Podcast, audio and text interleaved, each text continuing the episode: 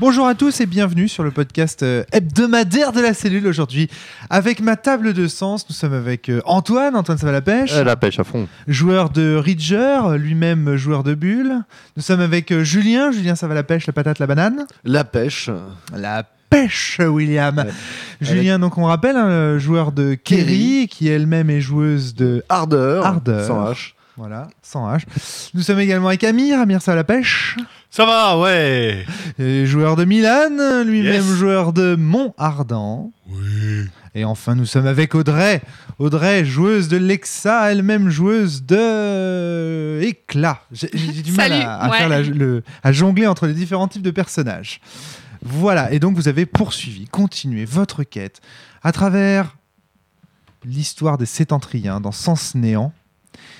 On avait euh, identifié la dernière fois, lors du dernier podcast, quelques petits soucis de, comment dire, de règles. Certains trouvaient que les règles précédaient la fiction, ce qui les dérangeait, Antoine et Audrey. D'autres, au contraire, disaient non, non, les règles permettent parfaitement de- d'entrer euh, dans, dans la fiction.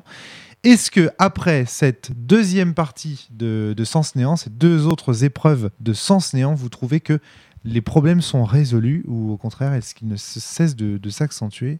On peut commencer par cette petite question. Il n'y a jamais eu de problème, donc résolu. J'ai décidé de ne plus jamais jouer avec eux. On peut donc dire que les problèmes ont, ont- ont- ont- ont subsisté. Non, non, mais plus, sérieusement, euh, je pense qu'il faut. Le, le fait d'avoir fait le podcast a aussi amené euh, les attentes de chacun, Ouais. bizarrement. Tout à fait. ouais. Et, euh, et ça a permis d'éclaircir ce que euh, chacun attendait en termes de, de fiction et de règles. Ouais. Euh, donc je pense que ça a beaucoup contribué à- aux parties qu'on suivit. Oui, ça, éclaircit ce que, ce que signifie l'immersion pour chacun, en fait. D'accord.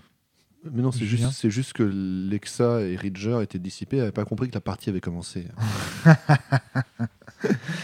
Donc effectivement, il y a cette dimension méta dans, dans, Sens Néant. On rappelle que donc les personnages des bugs font un, jeu de rôle, donc il faut débriefer avec Classis et les personnages. Et là, en général, c'est plus l'occasion de parler des relations entre l'histoire de Classis et l'histoire de Sens et des bugs et de Myphos et de Solipsis, etc., etc. Et un deuxième débriefing qui a eu lieu dans les micros la dernière fois, qui est plus le débriefing vraiment de joueur à joueur, euh, avec cette fois-ci Antoine qui parle avec Romaric, Audrey et compagnie et compagnie. Donc, et ce que vous dites là, si je traduis un petit peu, ça veut dire qu'en gros, bah, ces, deux étapes de débriefing étaient, étaient importantes et l'é- l'étape dans les micros euh, a, a contribué à améliorer l'expérience que vous aviez de, de, de Sens Néant. Alors, on va faire un petit tour de table pour commencer euh, des, des personnages, voir un peu euh, s'ils ont évolué, s'ils ont changé, si euh, les présenter, ne serait-ce que ça, maintenant que vous les connaissez un peu mieux. Antoine, est-ce que tu veux commencer par nous présenter Bulle? Ouais, alors euh, Bulle, c'est le calme et la tempérance du groupe. Euh, c'est mon personnage qui est lié à l'eau en premier lieu et à l'air pour le, pour- en deuxième en deuxième élément euh, comme élément. Euh, donc c'est un personnage qui est en contraire opposé avec Ridger. Euh, et pour lequel euh, c'est un personnage qui est assez en retrait et comme je disais ce, matin aux, autres je, euh, Bulle c'est un peu la centaurette de, Romaric sur, sur Sens Néant Ah non, ah non, tu peux pas dire ça. c'est, c'est un peu. c'est, de l'acide pour moi, Croc. euh. Non, je non, non, ce que, ce que je voulais dire par là, c'est que c'est un personnage qui va écouter, euh, qui va plus se laisser emporter par l'histoire et se laisser. euh, à qui on va raconter des histoires plutôt que d'être. un- que d'intervenir, euh, d'intervenir dans l'histoire. Il n'est pas proactif. Il ne va pas au devant de l'enquête. Il, il attend que les choses viennent à lui. Tout à fait. Et euh, pour y avoir pas mal réfléchi, en fait, ça rejoint une posture de Ridger. euh, et notamment les discussions avec Classis ont permis d'éclaircir ce point-là. Euh, C'est-à-dire que pour, Ridger, l'intérêt, ça réside aussi dans le fait que la fiction que nous raconte Classis est une fiction qu'il nous donne par le prisme de ce qu'on fait dedans. Et ce qui intéresse Ridger, c'est de connaître la fiction telle qu'elle est euh, telle qu'elle a été écrite, en fait, Hmm. telle qu'elle Ah est oui, dans son. Dans... Du coup, tu veux le moins possible y intervenir Voilà. pour obtenir le plus possible l'authenticité de l'œuvre originale. C'est exactement ça, euh, de manière à démontrer à Classis que euh, sa théorie comme quoi l'œuvre originale influence notre monde est fausse. C'est pas très bug quand même comme positionnement. Voilà, c'est ça. hein. C'est- Heureusement que tout le monde n'est pas dans cette position. C'est ce que j'allais dire avec. Audrey. Heureusement que tout le monde n'est pas dans cette position-là, parce que sinon, euh, bah voilà, je vous raconte. En gros, je te passe le livre et puis fin de la partie, quoi. Ouais, ouais, ouais, tout à fait. Mais, mais ça intéresse Ridger euh, quand même de pouvoir dire, euh, tu vois, même, euh, même sans être intervenu, même en, ayant, même en étant au plus proche de l'histoire que tu as écrite, on va quand même réussir à modifier, euh, à modifier le destin qui, euh, qui était celui que tu as écrit. Hmm. Mais c'est pas valable parce que nous, on n'est pas comme toi. On intervient dans l'histoire. Oui, mais c'est pas grave parce que je, je nettoie après euh, intellectuellement ce que vous faites pour, euh, pour essayer de retrouver les Tu es traces. notre de- acide. voilà, je suis votre acide, ouais. Voilà. Euh, Audrey, ton personnage d'éclat. Oui, alors mon personnage d'éclat, euh, donc ces éléments, c'est la lumière et l'ombre, à part égale. Euh, donc c'est euh, un septentrien qui est vraiment axé sur euh, la, la connaissance au sens large, c'est-à-dire aussi bien la connaissance livresque que la connaissance par les perceptions et par l'expérience, ce en quoi La discussion, je dirais. ça, c'est le, le, lien entre Lexa et, et Éclat. Donc, Lexa joue Éclat. Lexa, c'est quelqu'un qui expérimente le monde euh, en vivant des choses fortes, des aventures. Et elle, euh, euh, elle tente quelque chose de nouveau en jouant Éclat, en, étant, en jouant quel- quelqu'un de plus posé, qui va expérimenter le monde avec un prisme vraiment différent. Voilà. Donc c'est pas toujours facile, mais j'essaye. Euh, je sais pas trop quoi dire d'autre. Euh,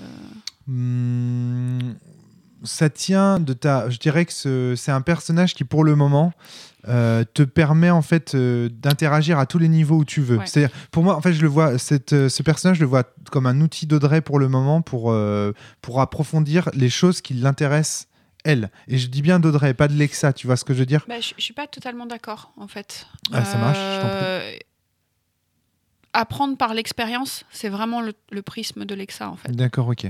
Dans ce... ouais. Ok. Très bien. Ok. C'est pas c'est pas toi en tant que joueuse qui apprend à jouer au jeu à travers ce personnage. Non, moi je joue Lexa. Ok, c'est le sentiment. euh, ouais, ok, vraiment. Ah ouais, c'est le sentiment inverse que j'avais. C'était plutôt euh, un, un outil pour Audrey que pour Lexa, ce, ce personnage. Euh, Julien, ton, ton- Alors moi je joue. Ardeur, donc c'est le personnage de Kerisan et c'est un personnage euh, à contre-emploi puisque Kerisan c'est une euh, c'est une femme, c'est une quadrilla de la vie euh, qui, est- qui a- dont le roleplay était centré sur le fait de protéger son frère, ses compagnons, la résistance, euh, enfin essayer de sauver tout le monde. Et là donc on a pris un Septentra de feu. euh, qui a pris une première cause euh, en rencontrant Bélial et a décidé de se battre pour elle euh, jusqu'à ce qu'il s'aperçoive que c'était une connerie. Alors après, il a pris une seconde cause, qui est de, se- de, de, de défendre, euh, de défendre euh. Entre les deux, pour essayer de mener jusqu'à terme sa, sa- sa- sa première cause, qui était Bélial, il, a été aidé Noctis et il a délivré Bélial. Enfin, il a participé à la délivrance, le- délivrance de Bélial. délivrance de On Bélial sait que Bélial a été qui est, enfermé. devenu, euh, qui- est revenu à moitié, enfin, qui est revenu très différent de ce qu'il avait connu. Euh, donc voilà, donc il est au contraire, euh, c'est un personnage qui euh, vit pleinement, qui est vraiment dans, dans son élément de feu euh, avec de l'ombre, avec une, une présence d'ombre, c'est-à-dire euh, il va jusqu'au bout des choses, il attaque le premier, il est proactif. euh, quitte, à, euh, quitte à créer de la réaction, créer- quitte à créer du bordel. Et en fait, c'est un personnage qui est inspiré de puisque euh, comme euh, Kerisan a décidé de jouer un homme, bah, elle joue euh, le garçon euh, qu'elle a un peu idéalisé toute son adolescence. Comment tu me vois Qui- qui est mais, mais quelle horreur Moins la création, puisque ça, la création, elle en a un peu. Euh, donc voilà, et donc euh, feu et ombre euh, à fond, et euh, il agit d'abord et réfléchit ensuite, et c'est très libérateur pour, euh, pour Kerisan. Amir, donc parle-nous de Mont Ardent. Eh bien, mon ardent, euh, Milan l'a imaginé comme quelqu'un de différent de lui, euh, quelqu'un euh, de terre à terre, Pragmatique. pragmatique, quelqu'un de d'un petit peu fougueux également, d'exubérant, ce qui est vraiment le contrat de Milan. Mais en cours de jeu, il s'avère qu'il il a du mal à jouer ça. Et donc euh, le côté feu qui était qui est son toujours son élément secondaire euh, prend moins d'importance que, que prévu. Et euh, il développe plus la terre et un peu plus d'autres éléments, en particulier la lumière. Il avait mis quelques liens sur la vouloir parfaire sa connaissance et autres. Et en fait, il développe plus ça que le feu, ce qui fait que la lumière est pour l'in- est- atteint presque de son niveau de feu, tout comme l'air, qui est l'élément d'Azélise. Alors, je tiens à dire aussi que c'est un peu cohérent parce que, et ça me permet de faire la transition avec la suite de ce podcast, c'est lié à la fiction. Les lieux dans lesquels vous vous rendez au cours de ce premier scénar, ce sont des lieux qui sont dominés et domptés par la lumière.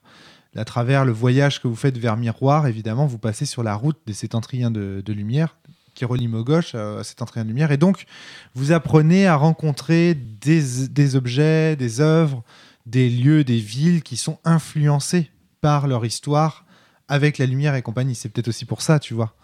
Non, enfin, euh, tel que je le, je le joue, je l'imagine moi, Amir, euh, c'est plutôt. euh, J'augmente la lumière parce que c'est la connaissance de Myriad, vraiment. C'est ouais, quel que soit l'élément lié derrière. Si jamais j'apprenais l'histoire de, l'é- de, de la Terre, Ouais. j'augmenterais ma lumière. D'accord. Ok. Parce que ce qui est... Ok, très bien. Parce que ce qui est intéressant, c'est de voir comme ce que tu viens de dire autour de la lumière euh, s'extrapole en fait à toute la table. Parce que j'ai l'impression que Lexa aussi est dans une recherche, euh, enfin, euh, Éclat, pardon, est aussi dans une recherche d'enquête, de savoir, de connaissance, et que c'est aussi l'élément sur lequel tu travailles à fond en ce moment. Et j'ajoute la même chose, même si ça peut sembler bizarre, pour le personnage d'Ardeur, qui Alors- lui est complètement dans l'apprentissage de la lumière. Alors, Ardeur, effectivement, Il moment ouais.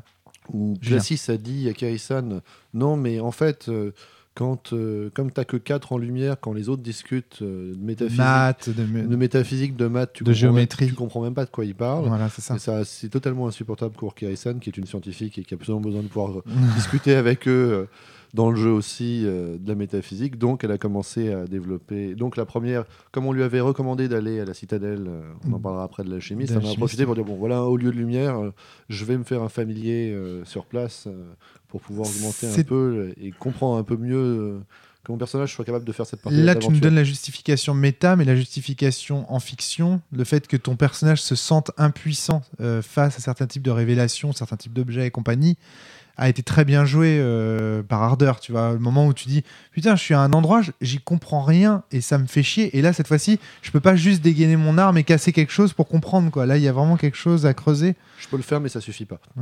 La- la- un constat d'impuissance, en tout cas, euh, ressenti euh, au cours de cette, de cette, de cette épreuve. Alors, pour, euh, on, va, on va parler bien sûr de, de la fiction. Pour les meneurs de jeu qui nous écoutent, euh, on est dans le sens papillon, c'est-à-dire que je profite de la première épreuve de sens néant, qui va globalement de, des, premières enquêtes à Mogoche pour la découverte de Mogoche, en passant par Souffle, puis l'arène, puis Miroir. J'en profite pour, entre chaque ville, faire ce qu'on appelle du sens papillon, c'est-à-dire leur proposer des petits. euh, Il y a des gens qui viennent les voir avec des petits problèmes à résoudre. Et les golems doivent euh, résoudre en fait ces, petites, ces mini missions, si j'ose dire. C'est des, des petites missions qu'on vous donne. Euh, tiens, euh, quand vous êtes allé à- dans, la, ville de l'air, il y a quelqu'un qui est venu vers vous qui a dit Je suis maudite. Il y a quelque chose qui se balade toujours à côté de moi. J'arrive pas à m'en débarrasser. à votre avis, pourquoi? Et du coup, vous avez enquêté là-dessus, etc. comme, comme des, des émissaires de paix qui veulent finalement résoudre des, des, des- des- des petits problèmes du quotidien des gens et compagnie. Et ce faisant, augmenter la, la présence d'Azilise et. Et on a nos premiers contacts avec l'acide et nos premiers conflits, enfin conflits, dilemmes avec euh, l'acide. Alors, est-ce que vous pouvez euh, raconter ça? À souffle, donc? Faites la connaissance aussi. Est-ce que quelqu'un veut raconter la, la- globalement la fiction? Euh, Donc, à souffle, vous faites la, la connaissance de, de l'Outrima, Alors, on fait la connaissance de l'Utrima et en... derrière en petite mission, là, les missions papillons dont tu parles, euh, on est arrêté par euh, une septentrienne dont j'ai Acacia. Acacia, euh, qui euh, nous dit qu'elle est qu'elle a perdu ses enfants, qu'elle a perdu, qu'elle est en train de perdre le souvenir de ses enfants, même au-delà, et que euh, son mari aussi a disparu et qu'elle est poursuivie par un corbeau, Pas un corbeau. ouais. un aigle noir. Un aigle noir. Un faucon noir. Il me semble que c'est un faucon noir. ouais. Un faucon noir. Et, euh, et on en vient à enquêter. euh, Un oiseau noir en tout cas, parce qu'on ne peut pas parler de ni corbeau, ni Oui. faucon, ni quoi que ce soit. On est dans, dans- sur Myriade, un myriadien euh, qui ressemble à un oiseau noir. voilà. Et on en vient à enquêter sur ce sujet-là euh, pour essayer de comprendre ce qui, euh, ce qui s'est réellement passé. Et, euh, et c'est là où, au cours de cette mission-là, comme disait Amir, qu'on rencontre l'acide. Alors, euh, Lexa l'a- l'avait déjà euh, expérimenté et, et Cla Ekla, l'avait déjà ex- expérimenté. C'est la proximité, je pense, des deux noms qui fait qu'on Ouais. confond tout le temps. Entre Lexa et Ekla, il n'y a pas finalement beaucoup de différence et c'est vrai que c'est compliqué. Et donc, on se retrouve, euh, on se retrouve avec une rivière Antoine. euh, qui est pollué euh, par l'acide. Euh, car on découvre que euh, finalement Acacia a brisé, a euh, brisé son amant. son amant Qui est devenu un. Donc, dont une des parties est devenue ce fameux euh, Oiseau noir. qui se balade avec elle. et que les par- tout ce qui était parti de rancœur et, de, et de violence a été camouflé à l'intérieur d'un rocher à proximité de cette rivière. Ouais, Et que elle ce- a forgé en fait une, une en fait avec tous les souvenirs de- du moment où elle a brisé son amant et tous les moments de détestation en fait des moments passés avec lui, elle a forgé un artefact qu'elle a jeté à la rivière et ce faisant elle a contaminé en fait la rivière, Rivière. avec toute sa rancœur. Et, euh, et l'acide se déverse dans cette rivière. C'est un scénario ultra classique de Sens Néant, c'est un scénario d'introduction, ça vraiment euh, c'est d'ailleurs assez rapidement j'ai noté que euh, Harder, donc euh, Kerry ou Julien a très très vite démêlé les nœuds de l'histoire, c'est-à-dire quand elle a vu l'oiseau noir, elle a dit bah je pense que c'est euh, ton amant qui a été brisé et au final l'enquête a duré euh, peut-être euh, 20 minutes quoi, tu vois, t'as- vous avez assez à très très rapidement compris. Et c'est ça le but, tu vois, c'est de vous vous poser des problèmes qui peuvent être résolus en 20 minutes, hein. c'est comme et donc là effectivement ce qui a posé un peu plus de problèmes, j'ai eu l'impression, c'était ok, on est face à toute cette rancœur. Qu'est-ce qu'on en fait? Et comment est-ce qu'on fait pour traiter cette rivière et finalement la, la- la purifier? Alors il y avait ça, et puis il y Antoine. avait- il y avait le, euh, euh, le- fait que cette, euh, si on brisait le, si on brisait l'objet, le rocher, euh, l'acide, euh, qu'est-ce qu'on en faisait? Est-ce qu'on la prenait sur nous? Euh, ou est-ce qu'on laissait l'acide se déverser sur le monde? Et, euh, et pour le coup, euh, c'est la euh, c'est la deuxième solution qui a été retenue, c'est-à-dire laisser, laisser l'acide euh, se déverser sur le monde euh, au prétexte que euh, finalement, si on commence à prendre toute l'acide qu'on croise, rapidement, on ne deviendrait plus euh, ce qu'on est. On va, on va On se pervertir se et corrompre. se corrompre, et, euh, et dans le coup, notre lutte va devenir euh, plus que vaine. Alors ça, c'est ta raison de le faire, mais il me semble qu'Amir, lui, de son côté, il dit, ouais, moi, si j'avais dû faire, enfin, tu me dis en tant que joueur, tu me dis, moi, si j'avais dû faire, je pense que j'aurais fait autrement. Alors, il- et Milan ont hésité entre deux solutions qui, qui étaient soit c'est un mal connu, on sait qu'il est là, on va pas le- l'envoyer ailleurs ou nous ou quelqu'un d'autre devront de nouveau faire le travail. Donc on le laisse là et on met des garde-fous. Mais ça, quand j'ai commencé à l'exprimer, je crois que tout le monde parlait en même temps et donc personne. Je suis pas sûr que quelqu'un ait entendu. Et puis après, Montard- Montardin, lui, a hésité et n'a pas eu le courage de taper sur le truc d'acide qui s'enfuyait Hmm. pour le prendre en lui. Et je t'ai expliqué à ce moment-là, parce qu'il y avait cette espèce d'idée qu'on allait mettre cet artefact dans une boîte. Eu- puis que cette boîte qui- serait euh, isolée du monde. Et je vous ai expliqué, non, non, ce qui va se passer, c'est que l'objet va corrompre la boîte. Que cette boîte va se mettre à parler, à tenter des gens, et que tôt ou tard, de toute façon, ce trésor, ça deviendra un trésor, une quête pour certains, et que tôt ou tard, euh, cette boîte sera ouverte, euh, et compagnie, et compagnie. Qui va poser pas mal de problèmes, pas mal de questions sur l'acide en général. Et, euh, mais avant, je pense que ça, c'est vraiment une discussion qu'on a eue qui est importante. Mais avant ça, il y a un autre truc qui, moi, m'a frappé pendant cette enquête. C'est euh, quand on revient voir euh, les deux personnes qui ont été contaminées par l'acide, Ouais. la possibilité de faire une lecture de leur bulle, enfin de leur larme, et d'aller chercher à l'intérieur de ça le souvenir qui concerne euh, le moment où ils ont été en contact avec la pierre, donc ils ont été contaminés, et là, dans leur souvenir, d'intervenir. Ça, c'est quelque chose que j'avais pas compris qu'on pouvait faire avant. Hmm. C'est-à-dire, puisque là, on a été chasser l'acide à l'intérieur d'eux, en disant d'abord une lecture, puis à l'intérieur du souvenir, en interagissant et en attaquant le souvenir de la pierre. En fait, c'est les larmes sont des microcosmes. Autrement dit, des mini-mondes que vous explorez en fait. Oui, mais on peut plus que les explorer, on peut les modifier. Et, Et ça, oui. j'avais pas compris si, avant si, cette si. scène. Alors, hmm, oui, oui, si, si, oui. On peut les modifier, on peut interagir avec, on va dire, pour être tout à fait simple. Ce qui, ce qui Dans est une un peu certaine di- mesure. Ce qui est un peu différent, voilà. Ce qui est un petit peu différent. Mais oui, oui, je comprends parfaitement. C'est-à-dire, euh, C'est ça que vous n'aviez pas euh, saisi. Et ouais, de, de la même manière, j'ai senti qu'il y avait eu une difficulté à comprendre ce que c'était que l'ultime sentiment en termes de justement d'enquête. C'est-à-dire qu'en fait, euh, l'ultime sentiment, c'est la recherche de la cause, de la cause, de la cause, de la cause, de la cause des objets, des sentiments, jusqu'à arriver à la- au premier des sentiments. Oui, justement, c'est plutôt le sentiment prime que, que l'ultime. euh, Que l'ultime sentiment, ouais. C'est plutôt le Le- sentiment primordial. Le Big Bang sentiment. Le Big Bang sentiment, exactement. Et j'ai senti qu'à partir du moment où vous aviez compris ça, vous aviez beaucoup plus d'idées en termes d'interaction avec justement les lectures sentimentales et compagnie et compagnie. Je sais on plus a, quand on a est-ce que vous commencer à, à le- à le réfléchir sous cette forme-là. Voilà, on ouais. fait plus que ça maintenant. Ouais, voilà, ça. Presque. Presque. Mais, Alors, vas-y, vas-y. mais sur, la question du, sur la question de l'acide, euh, on s'est retrouvé face à cette question-là, qui est que visiblement l'acide est en somme constante, voire secret, et qu'on n'a aucun moyen de l'éliminer. C'est-à-dire que soit on la prend sur nous, soit on l'enferme, soit on prend sur nous et donc on est corrompu et on va devenir probablement corrupteur si ça, si ça dégénère, soit euh, on la laisse là où elle est et elle est corruptrice de là où on la met, soit on la laisse se dissiper et retomber un peu n'importe où sur le monde, et que donc il y a cette dimension où l'acide est euh, incontrable. On, tout regroupé à un seul. La seule idée, est donc, qu'est-ce qu'on pourrait faire si on avait le pouvoir, si on avait tout pouvoir sur cet acide, qu'est-ce qu'on ferait? Mhm. C'est très intéressant ces questions. Tirer sur la, tirer sur la bobine de ces questions. c'est- Et, et- et du coup, on avait commencé à avancer l'idée que euh, justement la question de que faire de tout cet acide était peut-être une question que cet Antra s'était posée. Voilà, c'est ça. Et que si euh, il y avait autant d'acide à l'endroit où il était mort, c'était parce qu'il a commencé à le concentrer. Alors moi, c'est une question qui, euh, en tout cas, qui taraude Kirisan. Mhm.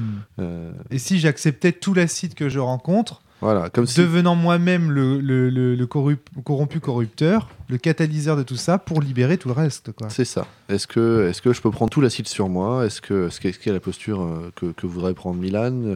Quelle est la posture que, enfin, que voudrait prendre euh, Mont Ardent Qu'hésite à prendre. Mon ardent. C'est la posture que prendrait Kirisan, elle le sait.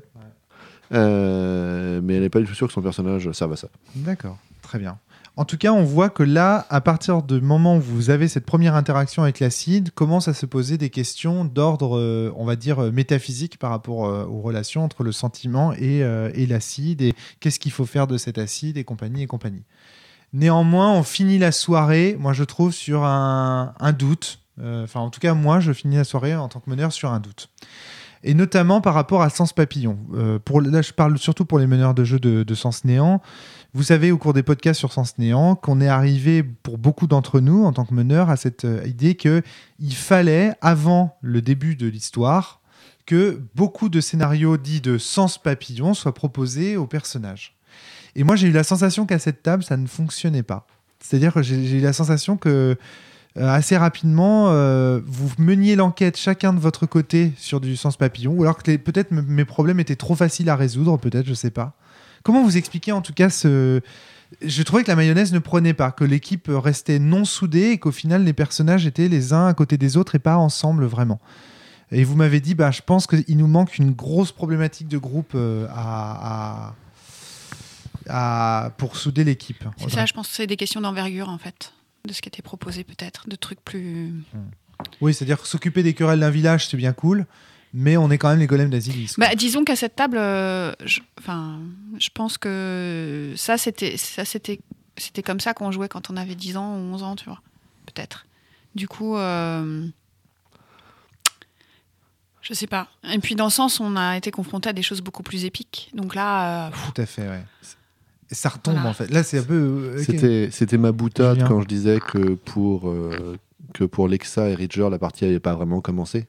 Parce qu'ils n'avaient pas dépensé, ils avaient dépensé aucun point de lien, enfin, ils avaient dépensé au point- aucun point d'expérience. Ils avaient, pour eux, ils attendaient que la partie commence parce que tant qu'il n'y avait pas des enjeux Antoine surtout. colossaux, Non, moi, j'en ai pas eu de point d'expérience de toute la partie hier. bah si. t'en as Non, j'ai eu un point qui était le point d'acide que j'ai eu au début. Ah, pardon, les points de relation, enfin les, les petits jetons, machin. Oui, non, c'est les points, je parle des points d'expérience. Et points d'expérience. Ça, vous en avez tous au départ. On- on a- on- Putain, tu on- m'as fait peur. Je me suis dit, ça se trouve, Audrey, elle avait pas compris ça. et Non, du non, coup, non, elle s'est pas non, non, non, non, excuse-moi, excuse-moi. Je... Mais parce que je, les, pas- je les appelle pas points d'expérience, je les appelle points de lien. Enfin, Ah, voilà, d'accord, donc euh, toutes mes excuses. Donc, euh, donc voilà, les- je sais que pour Mais- Ridger, il les avait il les a pas du tout utilisés. Donc Oui, en ça, fait, pour- dans, chose. dans- dans la tête de Kaisan, pour Ridger, il considère pas que la partie a commencé puisque il considère pas que ce qui se passe est suffisamment d'intérêt pour commencer à investir les points de jeu dans le jeu. Hmm. Donc euh, je pense que c'était euh, c'était quelque chose à, à- à ce niveau-là, mais qui pouvait s'expliquer aussi par les, les personnages. Moi, ce que je comprends pas, Antoine, c'est pourquoi t'as pas des- commencé à, à répartir des points d'expérience? Qu'est-ce qui se passe? J'ai l'impression, en fait, du coup, que tu joues pas au jeu, en fait, que t'as pas commencé à jouer avec nous. Tu vois ce que je Je veux dire? bugger le système. Alors, je comprends la motivation. Ceci dit, je comprends du coup mieux la motivation de ne pas dépenser les points depuis que t'en as parlé, en disant, bah, j'ai envie d'interagir le moins possible, etc. Le problème, c'est que là, j'ai l'impression que tu refuses du coup l'interaction et donc le jeu, quoi, quelque part. Alors non, parce que euh, ces points-là euh, me serviront sur des enjeux que j'estimerais stratégiques. C'est-à-dire qu'aujourd'hui, euh, l'enjeu de résoudre euh, le, Les petites querelles les de petites village. querelles de village n'est pas un enjeu majeur, ni pour le monde, ni pour mon personnage. Oh, Et, et, et c'est comme ça que Ridger le voit. ouais. Et c'est pour ça que Ridger ne s'implique pas dans ce truc-là. Et il y a, il y a autre chose aussi. Euh, Il y a le fait que euh, Ridger, c'est un, c'est un créateur.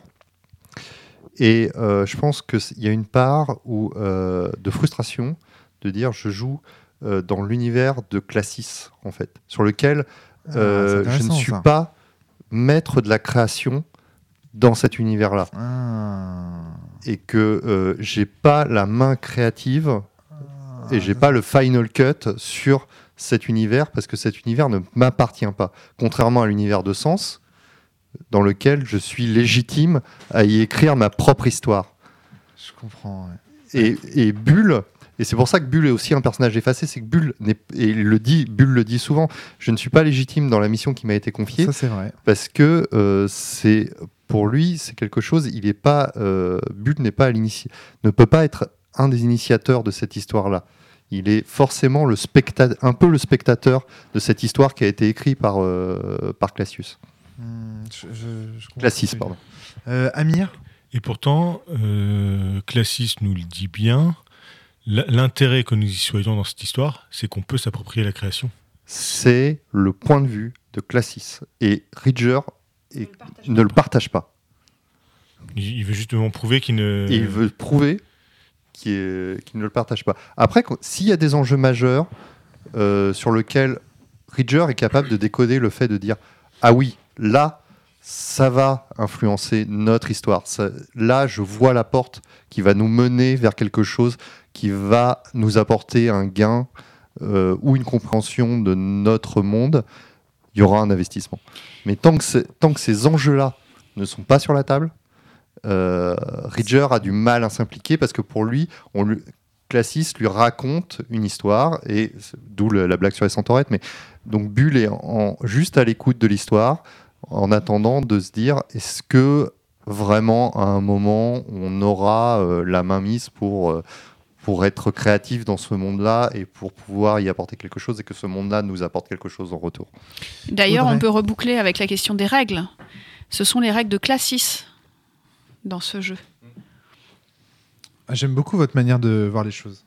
C'est- Et du coup, euh, voilà, on expérimente, mais à travers des règles sur lesquelles nous n'avons pas la main. Donc, euh, Alors je, je- je thésaurise des points en, me disant aussi Antoine. si jamais euh, il y a quelque chose, j'ai ce pool de points que je peux massivement investir d'un coup et faire basculer le jeu. pas tout à fait parce qu'il y a des règles que tu peux pas dépasser sur la- l'allocation des points. C'est très intéressant. Désolé. J'ai je- pensé avant toi et Je, j'ai je- je ne sais pas. j'ai- Je- bah si. Sur les C'est-à-dire, points de- qu'est-ce que tu veux Bah, dire sur les Audrey points de lien, tu m'as dit euh, on peut pas dépasser 10, machin. euh. Ah, pour un seul et même lien. Mais Ouais, tu peux mais- faire plusieurs liens. Tu Ouais, peux mais- faire 4 liens 10. Par, par exemple, dans, dans l'une de mes stratégies euh, imaginées par Ridger, c'est de dire euh, voilà, moi j'ai 15 points de lien avec Ambruine, qui est l'un des maîtres d'air, une maîtresse d'air.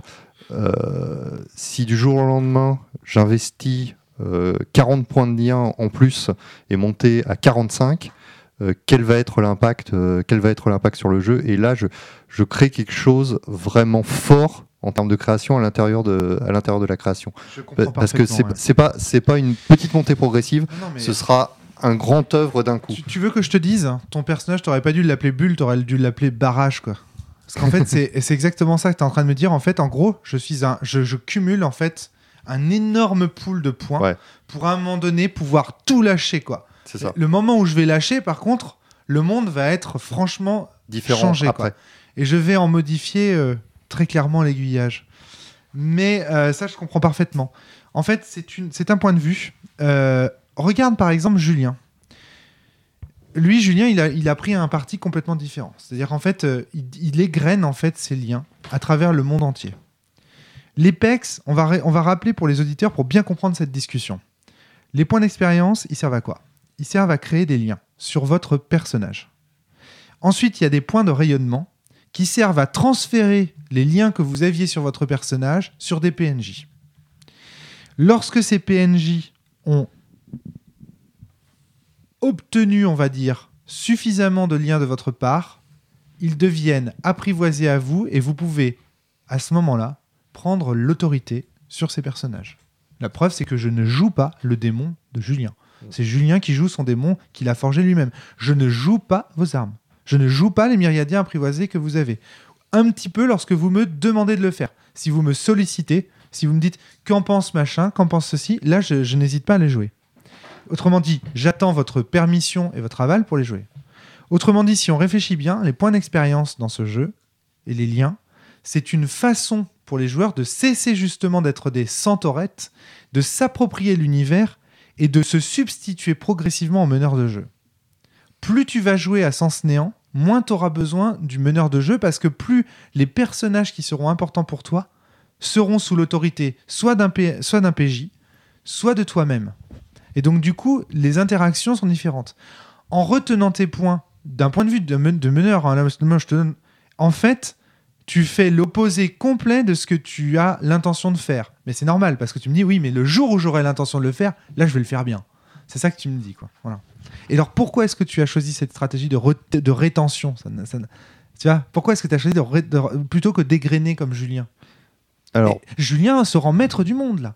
Ouais. Alors que toi, tu, tu, tu- tu en es dépossédé pour le, Pa- par, parce par que le fait. Ridger crée des œuvres Ridger crée des œuvres marquantes il, il, il fait pas n'égrène pas. quoi. il C'est n'égrène pas un gros truc voilà qui, qui bouleverse. c'est ça il fait, il fait des bouleversements il est dans le c'est c'est un personnage euh, passionné donc Mais, mais qu'est-ce que c'est que bouleverser? L'œuvre, par exemple, qui a été construite par Amir à un moment donné, par Montardant, tu sais, avec les pierres, quand il les a entassées les unes sur les autres, tous les gens qui passent sur ce chemin verront ces pierres entassées. sur combien d'années? Mais tu vois, on, on en arrive à ça. C'est En des fait, pierres. Là, on en arrive à, une discussion, je trouve, qui est vraiment qu'est-ce que c'est que changer le monde? Est-ce que c'est faire un grand spectacle? Est-ce que c'est le World Trade Center? Ou alors est-ce que c'est tranquillement, euh, tu vois, euh, tu vois, plutôt que de faire une grand, un grand coup d'éclat qui marque le monde entier, ou alors est-ce que c'est pas con- constamment, chaque semaine, sortir un podcast, tu vois, tranquillement, une petite discussion comme ça, de- qui a l'air de rien. ah ben, au titre d'Antoine j'en suis convaincu Alors- Euh, maintenant au titre de Ridger c'est pas, pourquoi voilà. pas sa façon Et de donc, voir je- voilà, donc justement, je t'interroge pourquoi? Pourquoi c'est pas sa façon? Que- Quels sont tes arguments pour défendre cette position? Parce que, euh, en fait, comme euh, Sens nous est présenté comme un univers euh, prédéfini, sur lequel on a peu de. Enfin, que tout est déjà écrit. Allez, C'est le, le principe même de, de l'intrigue principale de- de- qui nous met le pied à l'étrier. Euh, l'idée- de ce personnage, Ridger, c'est de dire euh, vous allez voir ce que vous allez voir, et en fait, le, le déterminisme dans lequel vous essayez de nous, euh, nous positionner, euh, je vais le faire éclater. Mais éclater dans le sens Ça va être spectaculaire. spectaculaire. Ouais, ouais, c'est ça. Il faut que ça se voit. Que si j'égrène euh, petit à petit, oui, il y aura du changement, j'en suis persuadé. Mm. Euh, en revanche, ce sera moins fantastique, ce sera, ce sera moins visible. Ouais, Et moi, ce que je veux, c'est que euh, Miphos, au final, se dise ah, là j'ai un grand raté quoi. Hmm. Comme euh, alors je ramène au podcast sur euh, les premiers podcasts qu'on a enregistrés, comme dans le combat sur Graveur avec le Graveur. Et on était vraiment dans ce- moi j'étais vraiment dans cette dynamique là de dire je construis mon grand œuvre et toi tu n'y arriveras pas, tu n'arriveras pas, euh, ma cheville. C'est c'est- Hmm. c'est parce que je, je suis là pour bouleverser le monde. Ouais. La révolution et non la réforme. C'est ça. Exactement, ouais, tout à fait. Ouais, bien, bien résumé, Amir, vraiment. Non, ça- en tout cas, c'est intéressant, tu vois, comme choix. Mais est-ce- Et moi, je peux te dire en termes de, en termes de design et en termes, je mets, au, enfin, les meneurs de sens qui se retrouvent confrontés à ce type de joueur, euh, c'est très dur. Parce que pour moi, c'est comme si tu refusais de jouer à mon jeu. Tu vois ce que je veux dire? Est-ce à dire que je ne respecte pas le contrat social du jeu Ah ben si, tu respectes complètement le contrat social du jeu. Et en plus, tu le justifies par un personnage. Enfin, tu vois, tout ce que, toutes les justifi- Tu joues à sens, là.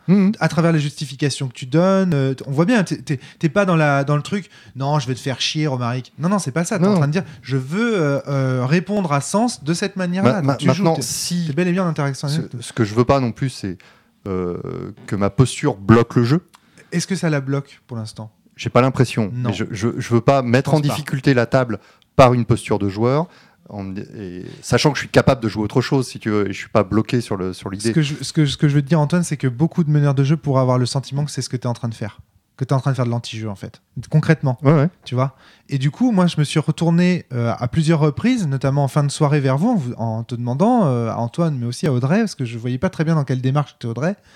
Euh, je savais, euh, je me retournais souvent sur le coin de table en disant, mais vous vous amusez là, vous, vous jouez? Et là, je veux dire, Romaric à Audrey et Antoine, tu vois. Ouais, ouais. Est-ce que ça vous plaît ce jeu ou pas? Et, aujourd'hui encore, j'ai encore des doutes, tu vois. Je sais, je sais pas quoi. Donc c'est quoi votre réponse? Ça vous plaît ou pas ça te- ça Ah vous ouais, plaît? moi, ça me plaît parce que j'aime aussi ce type de jeu qui est un type de jeu plus contemplatif, plus, euh, plus passif, où je regarde les autres évoluer.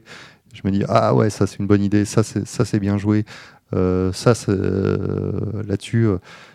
D'accord, tu te fais pas chier concrètement. Quoi. non, non, et puis. Tu, c'est pas que tu, tu n'interagis pas avec les PNJ parce qu'ils t'emmerdent pas. C'est pas qu'ils t'emmerdent, mais c'est que c'est vraiment une posture de joueur de dire non, je vais faire un truc à un moment donné qui sera bourrin. Et... Complè- complètement. Et quand euh, et d'ailleurs, je reprends la main quand je joue Ridger, c'est-à-dire quand euh, Classis euh, euh, nous interroge. c'est là où je me lève, où je reprends la main, où je où je vrai. coupe, où Putain, la vrai, parole des autres. Où je ouais. coupe la parole des autres euh, exprès, euh, je leur dis Ah, attends, laisse-moi finir, euh, laisse-moi finir mon raisonnement. Là, j'ai Ouais, pas fini. Laisse-moi t'expliquer. Voilà. Putain, ok. Moi, je l'avais vu comme un désir. euh, Putain, c'est dingue. En fait, t'es encore dans le roleplay à ce moment-là. Moi, je l'avais vu plutôt comme un désir d'Antoine de revenir au vrai sens, entre guillemets, et que sens Mais néant. pas Sens du néant, tout. ça me fait chier. Donc, euh, quand... Mais quand on joue à sens, vraiment, je me. je me Pas du tout. Je joue deux personnages qui ont vraiment Ouais, deux d'accord. attitudes très différentes euh, vis-à-vis de- vis-à-vis du jeu. Putain, la vache. Et donc, Tu joues bien parce que tu vois, je, m'en- je l'ai pris pour moi, tu vois. J'ai vraiment. Ok, c'est intéressant. et donc tu t'éclates autant dans Dans Sens la- que dans l'autre. dans, Sens- dans sensorette que dans Ah bah oui, oui, oui. Ok. euh, Sens papillon Ouais, que dans le sens- sens, sens papillon que, que dans le sens. euh, Sensorette. c'est pas son truc, oui, là. oui. Alors c'est vrai qu'après donc cette interruption, on a fait aussi, on a fait aussi un, un passage dans l'alarme de, de Classis, donc dans le monde euh, réel entre guillemets, et qui est quand même un, qui a été quand même un, un moment euh, intéressant dans la mesure où vous avez- assez violent parce que Classis vous a raconté toute son histoire. en c'est un peu toute l'histoire qui nous manquait dans Sens euh, Renaissance et dans Sens Mort. Donc c'est un peu le truc auquel. Et là, d'un seul coup, entre deux, euh, entre deux sessions, là, venez, on va chercher des cookies et tiens, je vais vous raconter au fait ma vie. Ah, c'est ça le truc auquel, auquel on court depuis euh, deux ans, quatre ans. Ouais, c'est ça. Ouais. Il a, il a un peu balancé euh, tout, tout ce qu'il avait quoi. Il...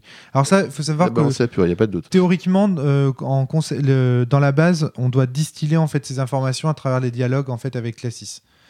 Et là, en fait, j'ai fait le choix de faire ça pour une raison simple, c'est que comme on joue sur des week-ends, si je distillais ces informations, j'avais peur qu'elles se perdent en fait, ou vous en ayez un peu euh, rien à secouer parce que vous êtes plutôt dans sens néant et pas dans. Je me suis dit, on va se débarrasser entre guillemets de ce qui se passe dans l'alarme de Classis de ce point de vue-là, du point de vue des révélations d'un seul coup. Comme ça, on va pouvoir se concentrer véritablement sur le contenu de Sens Néant, quitte à, quand vous en avez envie, à ce moment-là, faire des incartades et revenir dans l'alarme de Classis pour jouer des scènes particulières. De façon à ce que moi, j'ai pas d'agenda et que ce soit à vous, que ce soit vous qui l'idiez. Ça, c'est un peu un choix lié au format en fait de nos rencontres. Euh, Comme je le dis, hein, euh, parce que en temps normal, on jouerait 4 heures par semaine. Je ferais pas du tout ça. J'aurais distillé en fait au fur et à mesure. Mais là, comme on joue un gros week-end, je préférais tout, tout, comme on dit, lâché la purée, quoi. J'ai fait mon Ridger, j'ai- j'ai fait péter le barrage, j'ai tout lâché. Et comme ça, vous, ça c'est fait. Et vous pouvez maintenant vous occuper vraiment plus de vos personnages et faire plus de. Et surtout vous occuper de la campagne de, de Sens Néant. Et ça a changé le monde. C'est-à-dire, pourquoi tu dis ça David Ah, ça, ça nous a donné pas mal d'informations qu'on n'a pas encore bien digérées d'ailleurs. Donc Ouais. euh, d'ici la prochaine session, on va. Et peut-être que je serai amené à vous re-raconter des éléments parce que justement, oui. entre-temps, vous allez comprendre certaines choses et tout. Donc en fait, euh, le discours de Classis, moi je l'ai fait d'un seul coup, mais je pense que je serai amené à le refaire et qu'au fur et à mesure que je le referai, que je redirai ce que Classis euh, a à dire, ça va se compléter en fait dans, votre esprit. Donc au final, euh, soit on distille petit à petit, on laisse les joueurs digérer chaque chapitre de, de l'histoire de Classis. On peut commencer par son enfance, son adolescence, enfin sa mission avec Bran, puis ensuite la fin. Ou euh, c'est comme ça que dans la base c'est présenté. Ou alors faire comme moi, euh, tout balancer d'un coup, mais le balancer plusieurs fois en fait, de façon à ce qu'au fur et à mesure les joueurs fassent les liens et comprennent. Les deux, euh, les deux, les deux se valent à mon avis. Ça dépend en- encore une fois du format en fait qui est le vôtre dans, la campagne. Est-ce que vous commencez à comprendre un peu mieux les enjeux de la fiction de Sens Néant, à vous impliquer davantage en Sens Néant? Est-ce qu'il y a toujours ce problème d'implication qu'il y avait euh, au cours de. bah, toi, je sais, Julien, tu, me regardes, genre, ben non, moi, j'ai pas de problème d'implication. Mais je pense surtout pour Audrey. Pour Audrey. Surtout pour Audrey. Antoine nous a déjà bien livré sa pensée, mais toi, Audrey. Ben, j'ai pas tellement de problèmes d'implication. Si, si on remonte à ce que tu demandais à Antoine euh, tout à l'heure, euh, moi je joue Lexa aussi. Typiquement, tu vois, j'ai pas du tout le même vocabulaire, ni le même phrasé, ni la. Euh, quand euh, je suis éclat ou quand je joue Lexa. Mm. Donc euh, j'ai pas de problème d'implication de mon personnage de Lexa dans la fiction, ni de Audrey dans Lexa, ni de Audrey dans Éclat. D'accord. Et Éclat, tu t'éclates à jouer Éclat? Mais oui. dire Ouais, ouais, Mais en fait, on n'a pas arrêté de te le dire, mais tu, tu te doutes toujours. Tu, je es plein d'ombres. Arrête Je de suis regarder dans les ombres. Ouais, euh, J'ai plein d'ombre. écoute, écoute la lumière.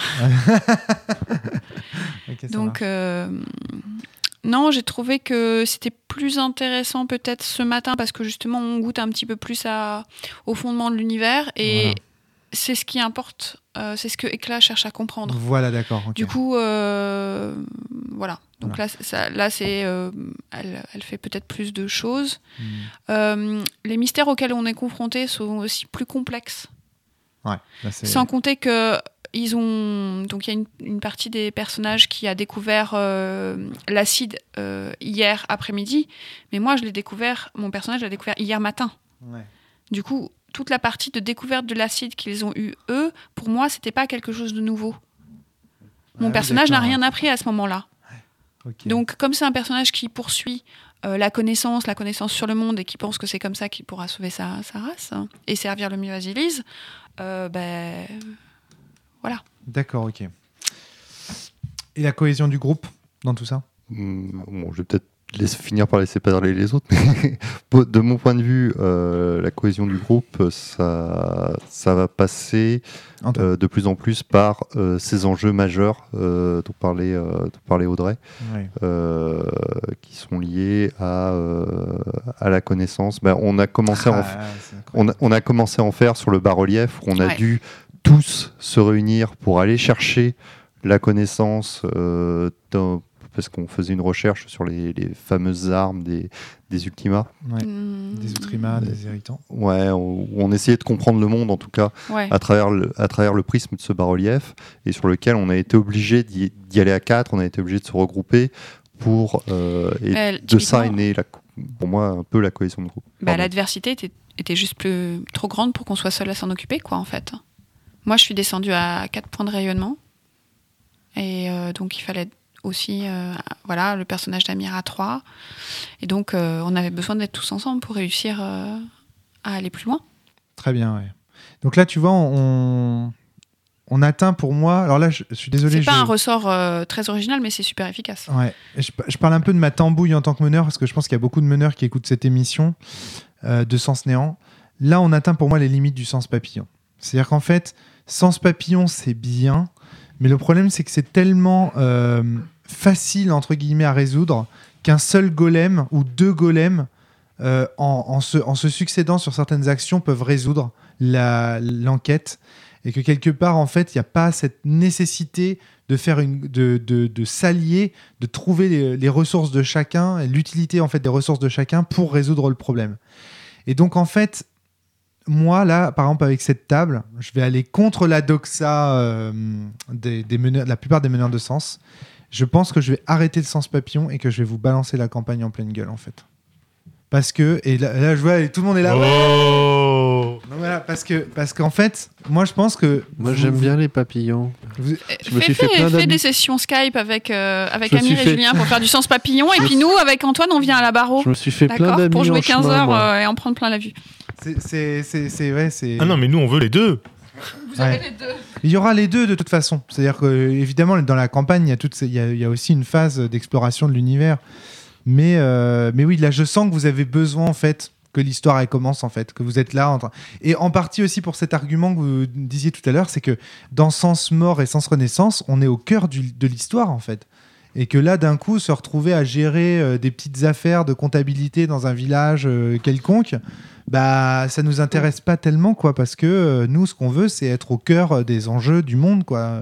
Ça va même ramasser des Pokémon. Voilà, c'est ça, ouais, on en parlait, c'est vraiment, voilà, c'est exactement ça. Sans néant, c'est vraiment du Pokémon pour le coup. Euh. Donc voilà, donc je pense que je vais lancer la campagne. Allez, rapidement, euh, enfin rapidement ou pas d'ailleurs, on a, on, a, on a du temps. Est-ce que euh, vous pouvez chacun faire un petit tour de table pour citer une des scènes de cette session qui vous a le plus marqué ou qui vous a semblé le plus représentatif de, de, la partie ou de ce que vous, de ce que vous faisiez? Amir.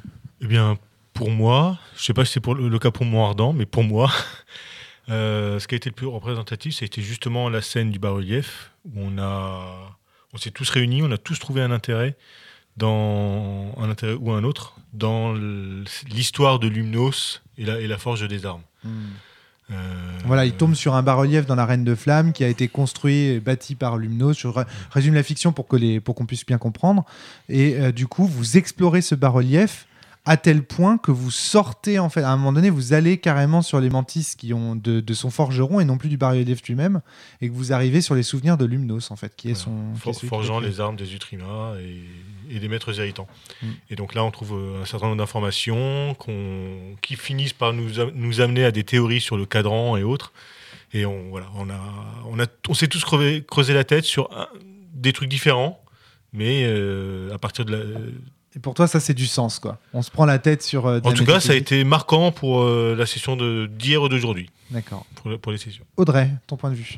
Alors le bas-relief, donc euh, je vais vous jouer éclat. Le bas-relief n'a pas été construit par euh, Lumnos, il a été construit par euh, euh, l'Utrima de Terre sous les ordres de la déesse de l'air. Mais euh, voilà. Donc on est, et on est fait quand même effectivement remonté jusqu'à Lumnos. Et moi, la scène qui m'a, ce qui m'a le plus intéressé là-dedans, c'était de découvrir euh, les liens entre l'assassin et Lumnos. D'autant plus que je suis un golem, un golem de lumière. Voilà. Voilà. Donc euh, Lumnos est un, est un ancien Outrimate de l'école de la lumière. Donc, euh. Alors, euh, Antoine, même question. Quelle, quelle scène euh, t'as t'as marqué? Et après, je re- te- Audrey, tu, tu n'y échapperas pas. Je te poserai la même question après. hein, c'est- parce que là, tu as corrigé Amir, mais c'est la scène du bas-relief Bah aussi oui. qui t'a marqué Ah ouais, d'accord, ok, je pensais pas. Je pensais que tu avais une autre scène en tête. Ça roule. C'est cette partie-là de Attends, eh, prends ton micro, sinon ne t'en tape C'est pas. cette partie-là de la scène justement qui m'a. C'est là les relations. les- Découvrir les relations Lumnos. entre Lumnos et, euh, et l'assassin. Excuse-moi, ok. Voilà. Ah oui, donc c'est c'est- en fait finalement la fin de l'exploration du bas-relief, plutôt vers la fin, là, quand on commence à arriver. en- Oui, parce que pour Éclat, c'est une vraie découverte. Hmm. Les relations entre euh, Lumnos, que sans doute elle, elle idéalisait beaucoup, enfin qu'elle euh, elle, elle, euh, elle le voyait autrement. Ça change ses perceptions, en fait. Énormément. Et du coup, ça change aussi ses perceptions Sur la- le monde, sur l'école de foi, sur euh, comment traiter l'acide, à quoi ça sert l'acide. Hmm, Est-ce que c'est peut- c'est peut-être beaucoup plus neutre que ce qu'elle euh, avait imaginé. que ce qu'on envisage Antoine, scène marquante. Alors, bah, je, re- je rejoins les deux autres, hein, de toute façon. Ah ouais, euh, vous êtes vraiment dans cette. euh, Là-dessus, euh, je pense que euh, je pense que l'enjeu a fait que euh, on, on a eu envie de s'impliquer euh, vraiment dans ce dans cette scène-là et on a tous cherché à y apporter euh, à y porter notre pierre à l'édifice pour le coup. Et ce que euh, Ce que je noterais, qui était euh, moi qui m'a particulièrement plu, c'est cette bascule à deux niveaux. C'est-à-dire que dans cette scène-là, il y a eu la fiction qu'on jouait et dans lequel on était impliqué par le biais de nos personnages à découvrir un certain nombre de secrets sur le monde et le fait qu'on bascule ensuite euh, sur nos personnages de sens euh, pour euh, débriefer de ce qu'on était en train de, de ce qu'on était, en train de voir. De découvrir, ouais. Et je trouvais intéressant cette, ce, ce tac-tac là où on passait de ce va-et-vient dans lequel on passait de l'un à l'autre. Je trouvais ça très, très riche en fait en termes de, en termes de jeu et en termes de, de capacité de jeu entre les personnages. Quoi. Clairement, c'est une des thématiques de Sens Néant. Le fait que- qu'on passe de personnage à personnage, en fait, euh, ça c'est ça c'est hyper important. Et moins de joueurs à personnage, comme ça peut arriver dans Sens Normal, par contre, je trouve, où les cellulistes peuvent parfois discuter entre eux, en fait, euh, plus à travers leur simulacre, mais plutôt en train de faire des hypothèses. Mais toi, qu'est-ce que t'en penses, Audrey? Toi, qu'est-ce que t'en penses, Antoine? Alors que là, on a une bascule à deux niveaux, euh, effectivement, comme tu le disais très très bien, Antoine, avec personnage-personnage. Donc, euh, on, ne cesse de faire du jeu de rôle, en fait, à tout moment. Julien, ta scène la plus marquante euh, pour cette. euh, je pense qu'en termes de, groupe, etc., effectivement, ça sera probablement une scène qui restera importante. Moi, j'ai bien aimé aussi l'exploration de la, citadelle de la chimiste, euh, qui, qui était où mon personnage était un peu plus central, puisqu'il était appelé, qu'il voulait y passer et que les autres euh, l'accompagnaient, Euh, mais où on a tous pu explorer et où euh, on s'est aperçu que, bah, en faisant un petit, justement, un petit chemin de traverse pour aller un voir quelque chose détour. un petit détour, Ouais. et bah euh, on tombait sur euh, un personnage qui était donc le personnage de Rayon qui avait habité là, qui est probablement le père de Pulsar, euh, et puis qui avait une doxa un peu différente, qui avait inventé un nouvel élément. Donc voilà, il y, y a cette idée que quand même si on va chercher en dehors de, de la grande histoire officielle où on retrouve de la trace d'acide, il y a des, des voies divergentes et que peut-être ça va être un enjeu puisqu'on se retrouve à devoir par rapport à un cadran en six, euh, en six éléments qu'on connaissait déjà dans le sens euh, mort et qu'on avait réintégré dans le sens euh, néant en sachant qu'il y avait une traduction entre les deux puisqu'on avait rencontré les fragiles qui nous avaient raconté que c'était possible. Euh, là, on se retrouve à devoir rajouter deux, autres- deux, deux nouveaux éléments, on ne sait pas trop comment les appeler d'ailleurs, qui sont euh, l'acide, donc on a commencé à chercher où le mettre sur le dessin, Mhm. et, euh, et la foudre. Et donc là, Audrey et Amir, à travers probablement Ridger et, et Lexa, Milan et Lexa, ont commencé à faire des dessins et à se poser la question. Mais alors, ce, ce fameux, le fameux symbole de, de sens, le, le- le carré croisé, alors comment est-ce qu'on prend en compte les différents, euh, les nœuds, enfin les points de rencontre des lignes, les lignes, qu'est-ce qu'elles signifient? Est-ce qu'on en a, est-ce en a vraiment 6 Est-ce qu'on en a pas, pas 7 Est-ce qu'on en a pas 8 Est-ce qu'on en a pas 5 Voilà. Voilà, moi j'avais la sensation que c'était la scène dans laquelle en fait vous étiez le plus impliqué. Et la raison que j'avais de ça, c'est que visuellement, vous étiez tous debout. Vous étiez tous en train de discuter les uns avec les autres. Là, je savais plus trop si c'était les personnages, les joueurs, les. Je savais plus trop, mais vous étiez tous debout autour de la table, en train de faire des schémas, en train de penser, de dire ouais, ça se trouve c'est ça, machin. Au final, j'avais l'impression que c'était la scène de l'al- de- du bastion de l'alchimiste qui vous avait euh, le plus euh, euh, travaillé en termes de métaphysique, d'histoire, de relations, etc. En fait, moi, je les ai confondus un petit peu toutes les deux. D'ailleurs, tout à l'heure, quand j'ai résumé la première, j'ai parlé des, des Ouais. théories sur le cadran qui, qui sont en fait la scène de la chimiste.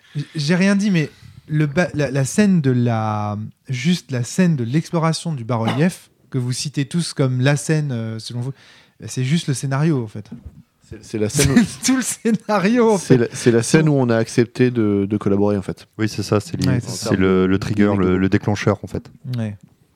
Où là, vous êtes dit, parce que seul, aucun d'entre vous n'aurait pu aller aussi loin dans la vision, en fait. euh.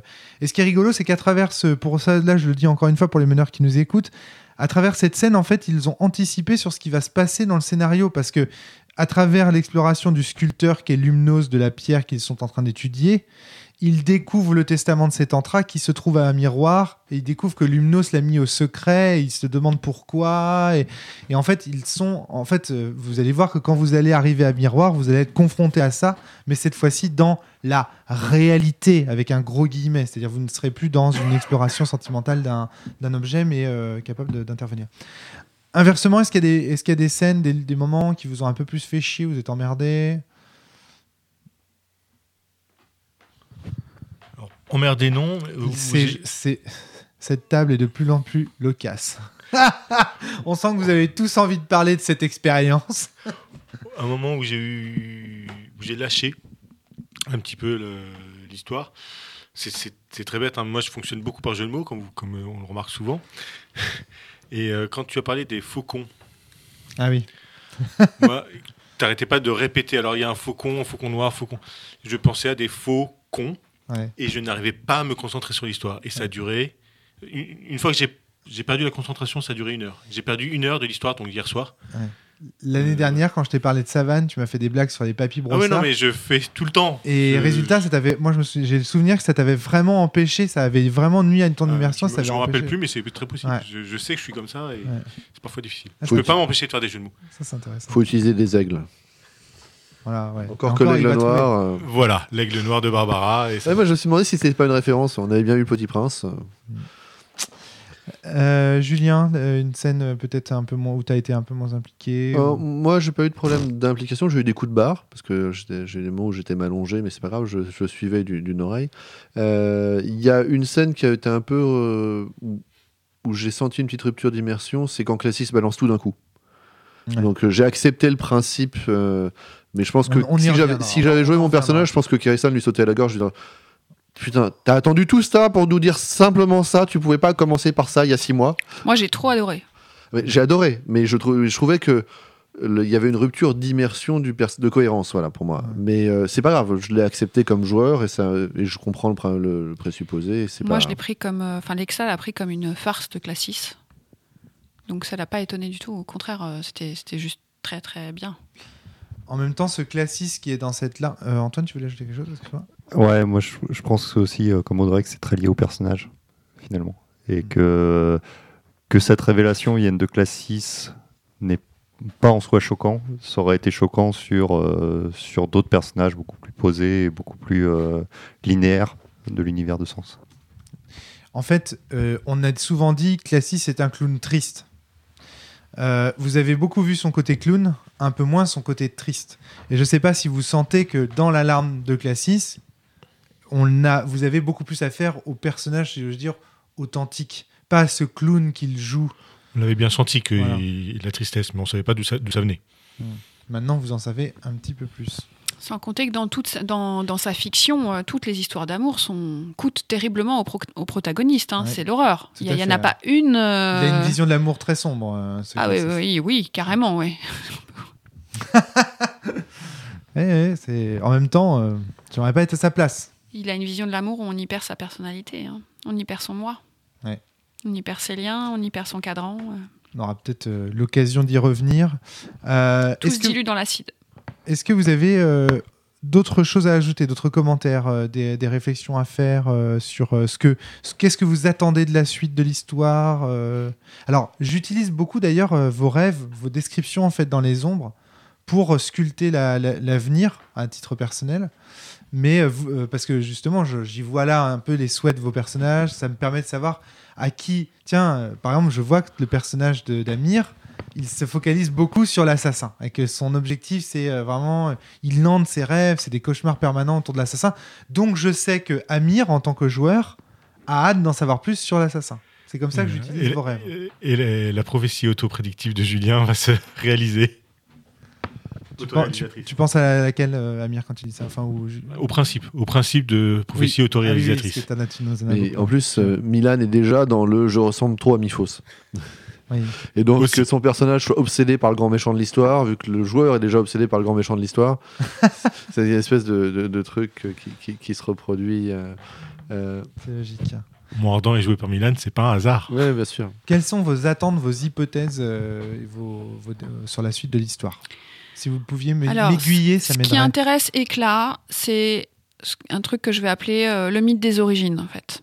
Alors, à- le mythe des origines euh, des Sétantras, pour mieux comprendre, euh, enfin des Sétentriens, pardon, Ouais. pour mieux comprendre euh, du coup ces histoires de cadran, comment ça marche, comment ça fonctionne, comment on peut repousser les géants d'acide qui vont bientôt percuter le monde, et le mythe des origines des humains, puisqu'il y a ce testament laissé par par Sétantra euh, qui est une euh, qui représente la, sta- la statuette d'un humain et qui euh, renferme on va dire, euh, la voie pour, euh, pour ressentir, pour découvrir le sentiment ultime et les conseils et les recettes de l'assassin euh, concernant l'acide. Ça, c'est le a- point de vue Sur d'éclat. les humains, il n'y a pas que ça, il y a aussi la, pro- la prophétie dont vous avez parlé, Polygone, Ouais, tout à fait. Mm. qui annonce euh, La prophétie de l'air. la venue Les enfants des de l'air. fils de l'air qui Mm. auront une. Voilà, bah, c'est de le deuxième, c'est le second mythe des origines, quoi, cette statuette. En ce qui concerne euh, Lexa, euh, ce qui l'intéresse, c'est de voir. c'est la question du déterminisme, en fait. Ah, oui. Voilà. Ce qu'elle expérimente dans ce monde, c'est la question du déterminisme. Je ne veux rien dire là. Mais en tout cas, ce qui est clair, c'est que la promesse est là. On te dit, voilà, le but, ça va être de découvrir l'ultime sentiment. Donc, euh, en tout cas, en, là, ce que je veux dire, c'est là, ton, a- ton désir et tes attentes sont parfaitement coordonnés avec Parce ce que, que- te propose le jeu. Parce que Lexa, Lexa est un personnage hautement chaotique euh, et attiré, euh, et attiré par, euh, par, le- par, le, par les ténèbres, par le sombre, par, euh, par tout ça. Et du coup, Est-ce que fonctionne la, la- la question qui la ronge, c'est c'est, est-ce qu'elle est, elle est un bug? Elle est heureuse d'être un bug? Est-ce que c'est quoi être un bug? Est-ce que vraiment on va avoir de l'influence? Euh, sur le monde et est-ce qu'on va pouvoir le changer Ou est-ce qu'on n'est pas en fait ou pas uniquement des jouets Tout à fait. Et donc là, en fait, ce que lui propose euh, Classis, c'est c'est- c'est d'expérimenter ça euh, dans un microcosme. Hmm. Très bien, très bien, c'est super intéressant. Euh, Antoine, t'es- alors toi, je t'ai vu prendre des notes là. Qu'est-ce que tu notes Non, non, c'était juste pour pas oublier, mais je, je suis, je suis assez d'accord avec, euh, avec Audrey, une fois encore, sur le, sur le déterminisme, et euh, on en a parlé tout à l'heure. Euh, Il y a autre chose, moi, qui motive mon personnage, mes deux personnages finalement, qui sont un peu dans la même lignée, c'est cette relation à l'amour. Parce que Ridger est persuadé que, oublié ça, ouais, que de sa relation avec Helium va naître la paix. Et, euh, et donc, euh, la relation de Bulle et Ambroine n'est jamais que l'écho de ça. Ouais. Et je veux démontrer à Classis que euh, l'amour peut vaincre de manière positive. D'accord. Et, euh, et c'est l'une des grosses interrogations du personnage et qu'il a partagé avec plusieurs, euh, plusieurs PNJ, c'était de savoir pourquoi à ce moment-là l'amour fait à ce point souffrir alors que pour lui c'est une euh, ça fait partie de la, cet élément-là fait partie de la solution et actuellement il ne voit que euh, cet élément-là comme faisant partie du problème et tout le but de Bulle va être de démontrer que l'amour peut aussi faire partie de la solution. Alors c'est très cinquième élément, hein, la façon dont j'en parle, Ouais, non, non, mais, Mais, c'est euh, intéressant. mais, mais comme Ridger a déjà cette problématique-là, ça, me, paraissait inté- intéressant de- d'emmener cette problématique-là dans euh, le monde de Néant. Ça va être vraiment intéressant. Est-ce je pense- aussi à l'avenir et aux choix du coup que, je vais te poser, les questions que je vais te poser, les problèmes que je vais soulever. Et je me demande comment tu vas y répondre. Euh, moi, ce que je vois surtout, c'est que euh, Classis vous dit, bah voilà, moi j'ai une histoire, je vais me servir de vous pour la modifier. Et moi, ce que j'entends, c'est An- Antoine qui me dit, non, non, n'inverse pas les rôles. C'est moi qui me sers de Classis pour vérifier, pour faire mes expériences et vérifier mes hypothèses. Ça, je Aussi. trouve ça intéressant, ce renversement en fait. Aussi, c'est pour ça que je, pour- au début, je suis, je suis obligé de le laisser dérouler son histoire pour, Ouais. pour aller au plus bas, pour ensuite pouvoir rebondir. Oh là là, ça va être tellement bourrin. Je sais pas ce que tu vas proposer, mais je pense que ça va être Je, tellement je bourrin. sais pas, j'improviserai comme d'hab. quoi. ouais, comme d'hab. Euh, Julien. Moi, je pense qu'avec Kerrison est bien sûr intéressée par la dimension métaphysique de l'univers parce qu'elle a des soucis métaphysiques du fait de Voilà, sa tu transformation ça à l'ombre monde, mais qu'est-ce que ça Candria. Est-ce que et donc toutes les transpositions entre les deux univers l'intéressent et m'intéressent. Euh, C'est-à-dire, est-ce que l'ombre monde c'est l'équivalent de l'Alvéa? Euh, Qu'est-ce que ça veut dire si c'est l'équivalent de l'Alvéa euh, de se retrouver dans un univers actuel où l'ombre monde a été d'un seul coup non plus le lieu des fantasmes mais le lieu de la réalité? Où d'une certaine manière il n'y a plus de différence entre le rêve et la réalité et donc c'est un monde sans rêve et est-ce que c'est pas ce qu'ont créé euh, euh, Cosmo et Rebirth? Euh, Ah, il y a eu des hypothèses, parce que là, ce qui est dommage, c'est qu'en podcast, on, on en a que des extraits, Mm. mais au cours de la partie, vous avez fait des hypothèses de haute volée sur l'univers de sens, sur les liens avec le.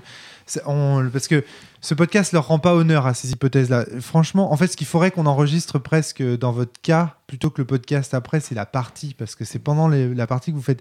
Là, par exemple, l'hypothèse que tu es en train de dire en disant, mais en fait, finalement, le problème entre le monde et l'ombre-monde, c'est que comme les gens n'ont pas de rêve, n'ont pas de désir, croient que rien n'est possible, bah finalement tout se passe comme prévu quoi. exactement.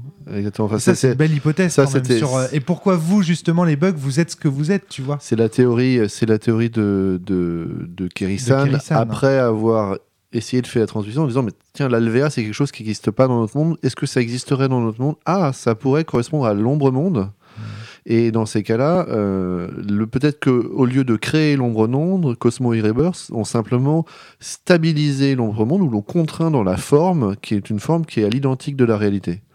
Et est-ce que ça n'a pas tué la, la- la capacité de rêve et donc le- la capacité d'autodétermination des humains au moment où ils l'ont construit? Donc qu'est-ce qui manque en fait avant l'arrivée des bugs dans le monde de sens? Des rêves, de la volonté de rêves et de l'autodétermination Tu et de la- de l'autodétermination. J'ai trouvé que quand tu avais tiré sur cette pelote là, tu avais trouvé des belles choses. Et du coup, du coup, t'as intéressant. as la double arrivée, c'est-à-dire que les bugs sont ceux qui ont une capacité euh, non déterminée et les quadrillas sont des rêves. Parce que ce sont les, les équivalents dans le truc qui sont pas calculés, qui sont pas prévus, qui n'existent pas dans la réalité. Qu'est-ce qui existe dans l'ombre monde et qui n'existe pas dans la réalité? Voilà. Donc, en voyant l'Alvéa comme un proto-ombre monde, Et tu te souviens que les quadrillas, excuse-moi, je t'ai interrompu, que les quadrillas sont conçus comme des fantasmes dans la mesure où, souviens-toi, c'est des créatures sans limite. sans limite, Ouais. tout à fait, qui Donc, sont, euh, qui sont, qui- donc, il y a une, il y a une cohérence encore à chercher de ce côté-là. Ouais, Euh. Il y a la question que euh, on- dans notre, on n'a pas d'équivalent d'acide dans notre euh, métaphysique euh, sancienne euh, au niveau Ridger, euh, Lexa, euh, Milan et Kerry. Et donc, est-ce que ça existe? Pour l'instant, le méchant, c'était globalement le Cosmo. Ouais. Euh, mais là, le cosmos, c'est l'équivalent de la lumière, c'est le dogmatisme. Mais en plus de la lumière, il y a le mensonge, il y a. euh, Tu penses que dans Cosmo et Chaos, il va y avoir un grand méchant qui va se révéler encore plus balèze et badass que Mythos Oh bah c'est ça, c'est on, s'en doute déjà avec le kabuki, on s'en doute déjà avec avec euh, Sens, on s'en doute déjà avec un truc qui est pas clair.